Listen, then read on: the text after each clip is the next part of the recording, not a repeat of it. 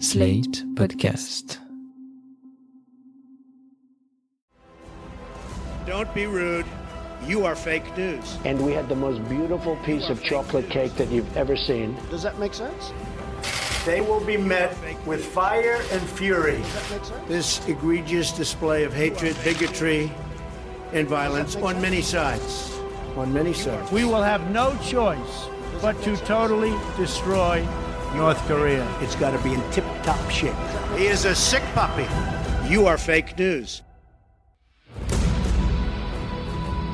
Salut et bienvenue dans le dernier épisode de Trump 2020 avant changement de nom, puisque ça n'a échappé à personne, il va y avoir changement de président aux États-Unis, mais ce qui ne change pas, c'est que nous sommes toujours avec Laurence Nardon, responsable du programme USA à l'IFRI. Bonjour Laurence. Bonjour Romain. Ce qui ne change pas non plus, et je dois le dire, c'est que ce podcast est produit par Slate, l'IFRI et par TTSO. Et sans plus attendre, revenons à ce changement de président. Alors Laurence, la semaine dernière, on faisait allusion au risque d'émeute à Washington le jour de la certification du résultat de novembre par le Congrès, et le moins qu'on puisse dire, c'est qu'on n'a pas été déçus. Dans l'après-midi du 6 janvier, le Capitole a été pris d'assaut par euh, des émeutiers trumpistes, et on a assisté à des images oscillant entre le ridicule, euh, on a tous vu le corps nu néo-viking euh, couvert de fourrure, et la violence, et même la tragédie, puisque cette affaire s'est quand même traduite par cinq morts. Alors, le symbole est vraiment terrible pour la démocratie américaine, et on en est arrivé à une situation où les démocrates tentent de conjuguer la réconciliation nationale et la punition du président. Le FBI, quant à lui, craint de nouveaux rassemblements trumpistes dans plus de 50 villes aux États-Unis lors de l'investiture de Biden la semaine prochaine.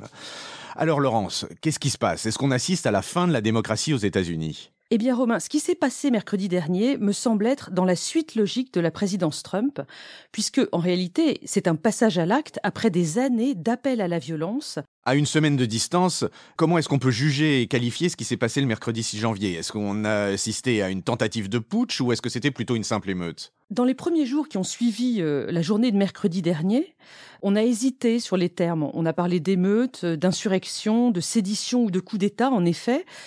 Une semaine après, il y a un tableau un peu plus net qui commence à se dessiner. Le FBI a reçu beaucoup d'informations et il semble que certaines choses étaient préparées à l'avance. Alors ce qu'on sait, c'est que lors de la manifestation du matin euh, que Trump avait convoquée à Washington, il a appelé ses supporters à marcher sur le Capitole pour empêcher la certification des résultats de l'élection.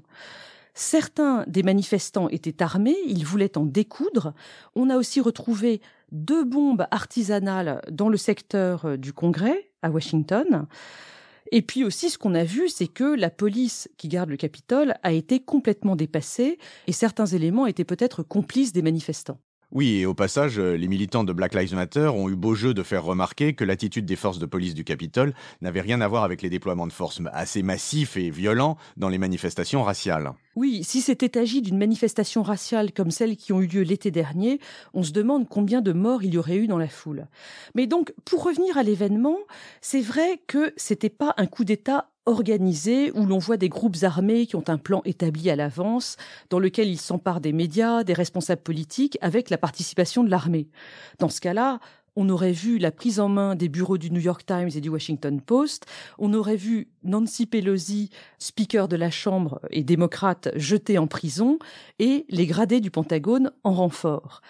Néanmoins, le terme de coup d'État peut quand même être employé. En tout cas, c'est ce que fait Fiona Hill, une diplomate très reconnue, spécialiste de la Russie et de l'Europe centrale, qui a écrit cette semaine un article dans Politico.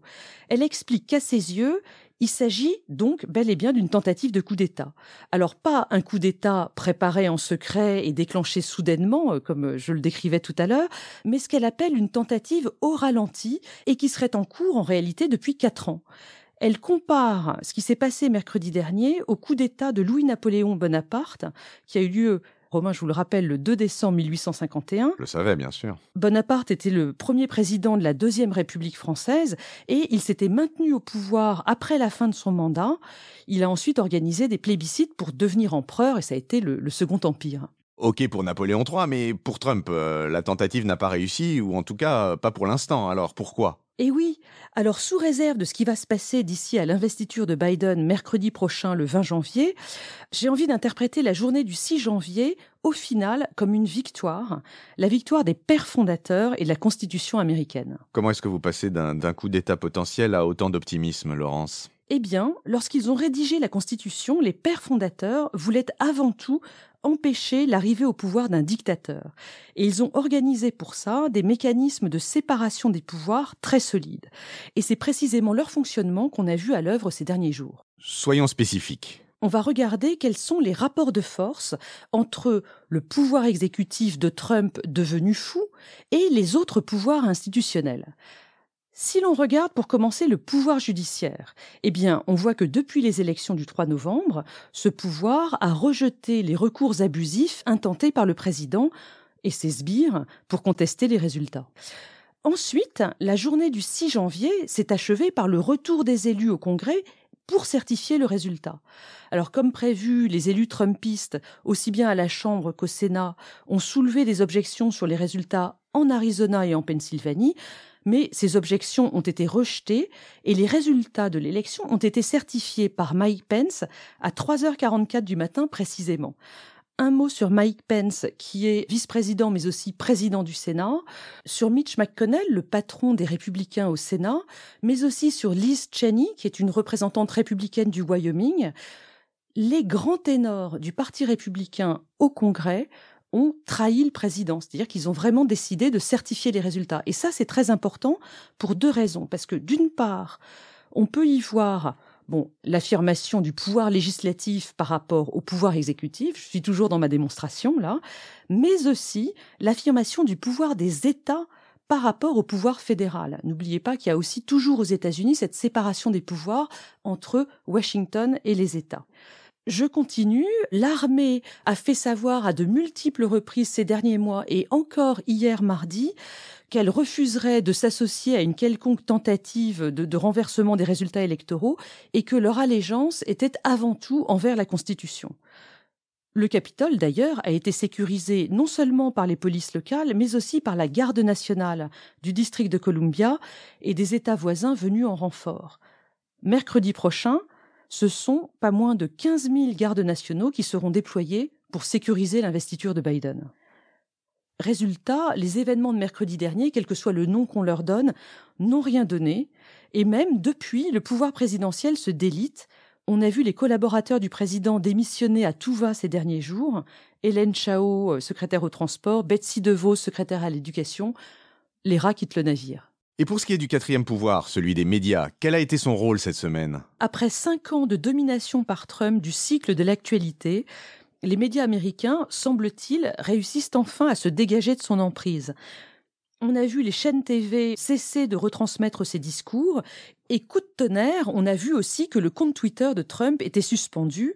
La plateforme a également supprimé quelques 70 000 comptes liés à la théorie du complot QAnon ces derniers jours. Et puis le réseau Parleur, hein, ce réseau qui accueille des messages extrémistes avec très très peu de modération, est lui aussi suspendu par Amazon, Google et Apple. Alors ça, ça, donne lieu à un autre débat important, celui de la responsabilité des GAFA vis-à-vis de la liberté d'expression. C'est un débat vraiment très important, en effet. À la différence des éditeurs de journaux et de livres, qui sont responsables de leur contenu, les plateformes sont des hébergeurs. Et pendant des années, elles ont considéré qu'elles n'étaient pas responsables des contenus qui étaient postés sur leur plateforme. Par la suite, elles ont mis en place des conditions, euh, ces fameuses CGU, qu'elles édictent et qu'elles font respecter elles-mêmes sans aucun contrôle extérieur. Et en effet, c'est pas très démocratique. On peut pas exclure un petit peu d'opportunisme aussi de la part des GAFA, non? Oui, parce que les GAFA sont des donateurs euh, très importants et traditionnels du Parti démocrate. Après avoir largement laissé faire Donald Trump pendant des années, ils craignent l'arrivée au pouvoir des démocrates, Joe Biden ayant laissé entendre qu'il s'attaquerait au monopole des entreprises de la Silicon Valley. Voilà qui nous donnera clairement un sujet pour un autre épisode, mais acceptons pour l'instant votre lecture très optimiste de la séparation des pouvoirs. Qu'est-ce qui va se passer maintenant? Le président est à nouveau mis en accusation, et est-ce que c'est bien nécessaire à quelques jours de son remplacement? Là aussi, il y a un débat. C'est vrai que c'est un peu tard et que ça va accaparer l'énergie de la nouvelle administration alors qu'elle a tant à faire. De plus, ça va à l'encontre de l'objectif de Biden de réconcilier l'Amérique. Et enfin, ce sera évidemment utilisé par les Trumpistes comme une preuve de l'acharnement des démocrates contre leur héros. Dans l'autre sens, on peut dire qu'il faut punir le président pour des raisons morales, éthiques, en quelque sorte pour l'exemple et pour l'histoire. Soit. Mais pour ce faire, il y a plusieurs manières de procéder. On peut choisir le 25e amendement ou l'impeachment. Est-ce que vous pouvez nous expliquer la distinction entre les deux approches? Commençons par le 25e amendement, un texte qui a été adopté en 1967, quatre ans après l'assassinat de Kennedy. Cet amendement, il vient préciser la manière dont le pouvoir se transmet entre un président qui est devenu incapable d'exercer ses fonctions et le vice-président.